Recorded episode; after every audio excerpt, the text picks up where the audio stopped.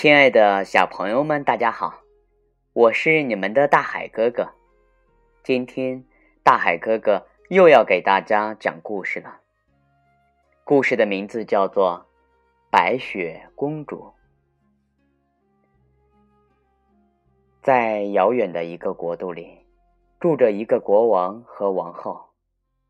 他们渴望有一个孩子，于是很诚意的向上苍祈祷。上帝呀，我们都是好国王、好王后，请您赐给我们一个孩子吧。不久以后，王后果然生下了一个可爱的小公主。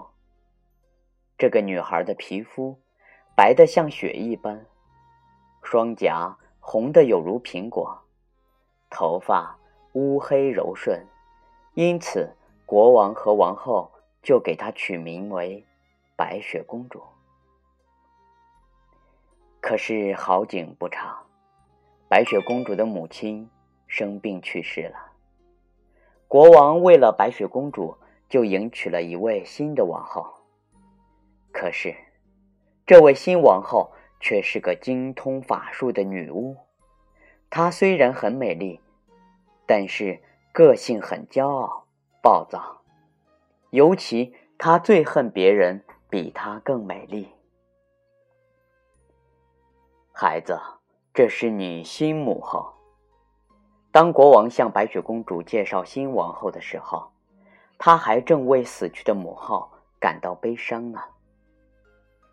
新王后有一面很奇特的镜子，从镜子里可以得到一切你想要知道的答案。所以。王后经常对着镜子问：“魔镜，魔镜，谁是世界上最美丽的女人？”全世界最美的女人就是你呀，王后。可是有一天，当王后再问魔镜同样的问题时，魔镜却回答说：“现在白雪公主比你更美丽。”新王后听了非常生气，可恶！怎么可能有人比我更美丽？我一定要把她除去。于是，王后就命令宫廷的武士说：“我不想再看到白雪公主了，你找个借口把她带到森林里偷偷杀掉，杀了以后把她的心和舌头带回来。”作为你杀死他的证据，听到没有？不可以有差错。是的，王后。武士听了这话之后，就真的把白雪公主带到森林里去了。当武士抽出刀来杀公主的时候，他看到正在采花的公主，纯洁、善良，犹如天使一般。武士不忍心杀她。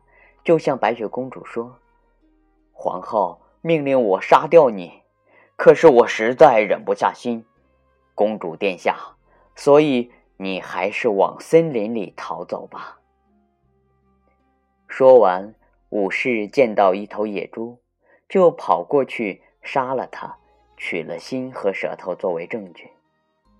之后，武士便回皇宫了。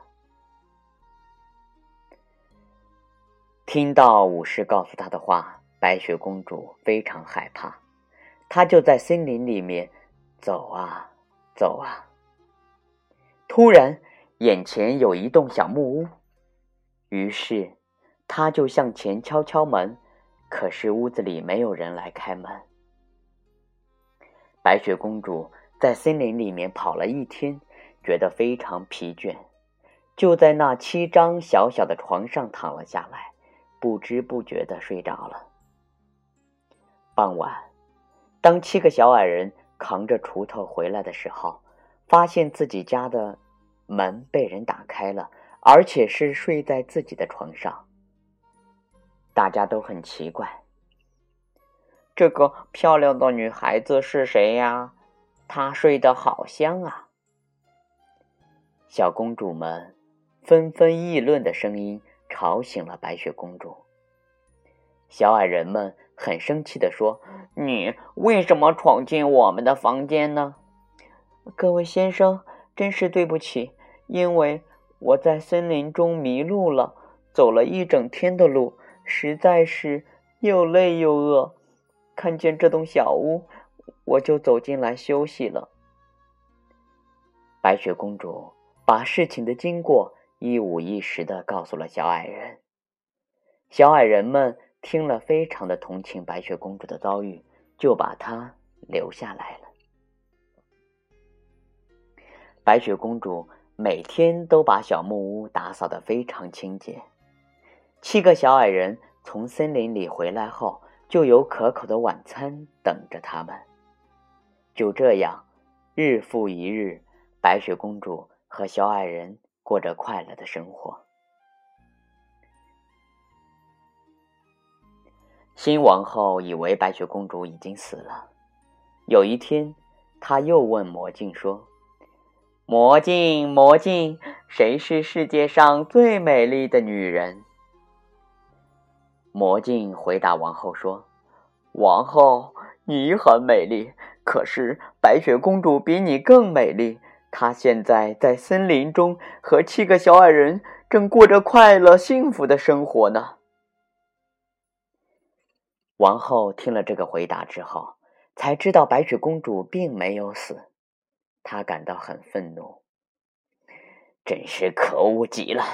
一定要让白雪公主从世界上消失。坏心肠的王后想到了一个办法，他在鲜红的苹果外面涂上了他调配的毒药，准备去毒死白雪公主。哈哈哈！白雪公主只要吃了一口这个有毒的苹果，就一定会死去。到那个时候，我就是世界上最美丽的女人了。然后，王后就打扮成老太婆的模样，提着一篮苹果，到森林里去了。坏王后提着一篮苹果，来到了小矮人的木屋前。可爱的姑娘，你要不要买一个又红又香的苹果呀？我送一个给你吃吧，相信你一定会很喜欢的。本来就很喜欢吃苹果的白雪公主，看到又红又大的苹果，便高兴地说：“哇，这红红的苹果多么的可爱呀，一定很好吃。”于是，白雪公主就伸手接过了那个苹果，结果。白雪公主才咬了一口，就马上倒在地上，昏死了过去。坏心的王后看到白雪公主倒在地上，大笑着说：“哈哈哈哈！白雪公主从此以后就从这个世界上消失了。”小矮人傍晚回到家以后，看到白雪公主躺在地上，像死了一样。他们把白雪公主抬到床上，尽力的施救，可是白雪公主依然没有醒过来。小矮人们哭哭啼啼的把白雪公主放在了一个装满鲜花的玻璃棺材内，准备举行盛大的葬礼。这时，邻国的王子正好路过森林，看到了玻璃棺材里美丽可爱的公主。还有在旁边哀悼的小矮人和小动物们。王子知道事情的经过之后，含着泪水，悲伤的注视着白雪公主，说：“可怜的公主呀，如果你能复活的话，该有多好呀！”白雪公主，王子向白雪公主献上了花，含情脉脉的注视着她，说。她的皮肤雪白，脸颊红润，好像睡着一般，根本不像死去的人。最后，王子情不自禁地吻了白雪公主。突然，白雪公主从口中吐出了吃进去的苹果。原来是王子对公主的爱使苹果的毒性失去了效力，公主也逐渐的恢复了体温，睁开明亮的双眼。白雪公主苏醒了过来，好像是从长睡中醒来一般，她的脸颊和唇依旧是那么的红润。